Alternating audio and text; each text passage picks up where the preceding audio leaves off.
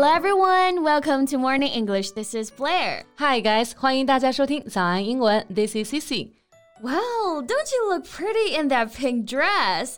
思思今天这条粉裙子好好看啊 Thank you. I used to think it was tacky, but now it's one of my favorite colors. 我也是啊，就是好像年龄越大越喜欢粉色是怎么回事儿是的啊，So I'm in the pink today. No, you are in pink today. You are in the pink every day. 嗯哼，所以 in pink 和 in the pink 还不太一样吗？一字之差啊，但是这个差别可就大了。穿什么颜色的衣服呢？我们会用 in 加颜色，like in pink, in black, in red. Yeah, so what's the meaning of in the pink? Well, in the pink means in very good health or in very good condition physically and emotionally. Okay, so that explains it. 所以呢，in the pink 啊，表示的是一个人身体健康、面色红润、精力充沛。嗯，其实啊也很好理解啊。当我们说一个人脸色不太好的时候，一般都会说很苍白、很 pale。嗯，那如果说脸上粉红色的、红扑扑的，那不就是气色很好、身体很健康 吗？ Exactly. So you're in pink today and in the pink every day. Okay, thank you. I'll keep that in mind. Speaking of which，英语中啊，是不是还有一些颜色的表达加 the 和不加 the 是不一样的？ exactly. So in today's podcast, let's take a look at these color-related idioms. So which color to start with？ So what's your favorite color except for pink? 我还喜欢啊五彩斑斓的黑。 Okay, then black it is. So for example, in the black. 哎，这次我知道了啊，in the pink 不是指穿粉色衣服的意思，所以呢，in the black 一定也不是穿黑色衣服。嗯，挺会举一反三的啊。Well, in the black means the business is making money. It's profitable，就是表示啊买卖挣钱了，是可以盈利的，有盈余这个意思。嗯，So here is an example sentence. Our account is in the black this month. 这个月啊，我们的账户上有盈余。对，这个月呢存下钱了。那与 in the black 相对应的就是 in the red. It means the business is losing money. It's unprofitable. Okay, so in the black 是有盈余，in the red 就是没钱了。嗯，不要觉得嘛，red 红色，所以红彤彤的一定就是赚钱了。No，它呢和 in the black 含义正好相反，相当于我们说的财政赤字了，买卖亏钱了，负债了。对，So for example, they had to sell the firm because they had operated in the red for years. 他们经营这家公司啊，几年来一直都在亏损，所以只好把它卖掉了。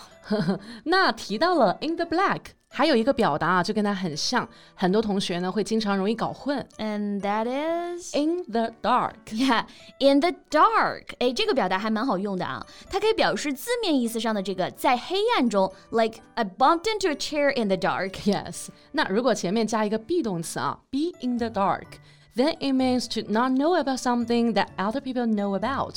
别人啊都知道的事情，你却不知道，也就是我们常说的，你被蒙在鼓里啦。 Yeah, for example, we were kept in the dark about the plans to sell the company. 哎，公司要被出售了，我们完全不知道。是的，所以呢，in the black，in the dark，大家不要搞混啦。 Yeah, so I'm craving for some hot pot. So how about hot pot for lunch? Well, that's kind of out of the blue, but I mean，就突然想吃了啊。不过你这个表达用的还蛮准确的啊。那是 Out of the blue. yes, out of the blue 这个表达的完整版呢是 a bolt out of the blue，a bolt out of the blue。bolt b o l t 就是闪电的意思，对，百米飞人博尔特就叫这个名字嘛。所以呢，他是闪电博尔特嘛。Right, a bolt out of the blue 就相当于我们中文当中说的晴天霹雳啊。那晴天霹雳都是很突然的嘛，so it means out of nowhere or unexpectedly，就表示啊事情非常的突然，发生的很意外，完全没有料想到啊。所以 blue 在这里呢就代表的是蓝天。对，所以呢，比如说贝贝突然就想吃火锅了，the decision came out of the blue，这个决定啊就来得很突然。 Yes, out of the blue。诶，说到 blue 啊，我又想到另外一个表达 Yeah, Monday blue. I'm kind of having some Monday blue. but it's Saturday for God's sakes. I'm just kidding. 但是这个词组啊，我觉得还是很值得来说一下的。Blue Monday 或者说 Monday Blue 啊，大家不要翻译成蓝色星期一或者是星期一蓝色。 Yes, so if you are feeling blue, you are feeling sad or depressed. Often when there is no particular reason，表示啊心情低落的。对，其 其实也很好理解啊。经过了一个愉快的周末啊，谁想上班，谁想上学呢？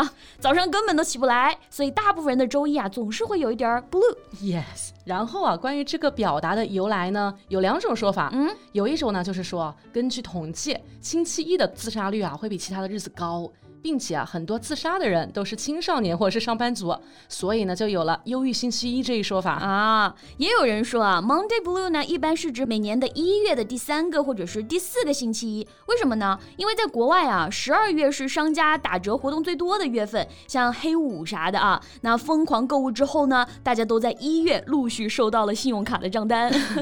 OK，所以呢，看到那么长串的账单数字啊，大家确实都要 Blue 了。Exactly，and that's When people need some green paper. Oh yeah, green paper. That's a good one. Green paper，大家可不要翻译成呢绿皮书，或者是说啊绿色的纸。其实它指的是美元的纸币，因为美元是绿色的嘛，嗯，所以呢美国人通常会把钞票称为 green paper。是的，那除了 green paper，比较常用的说法呢，还有像是 greenback、green stuff，或者啊一个单独的 green，在美国呢也可以指代钱财、钞票、有经济实力这些意义。Yes. 不过大家要记住啊，这个表达会比较偏口语。嗯，正式场合呢，咱们就不要这么说了。那我们来看一个口语中的例子：How much green you got on you？你身上有多少钱呀？Exactly. OK，那我们今天呢就跟大家分享了各种 color related idioms. So which one is your favorite? Tell us in the comment section. Yeah, so that's all we have for today. So thank you so much for listening. This is Blair. This is Cici. See you next time. Bye. Bye.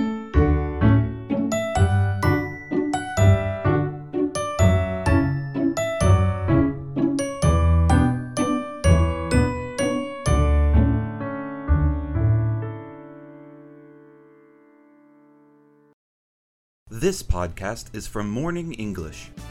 学口语就来早安英文。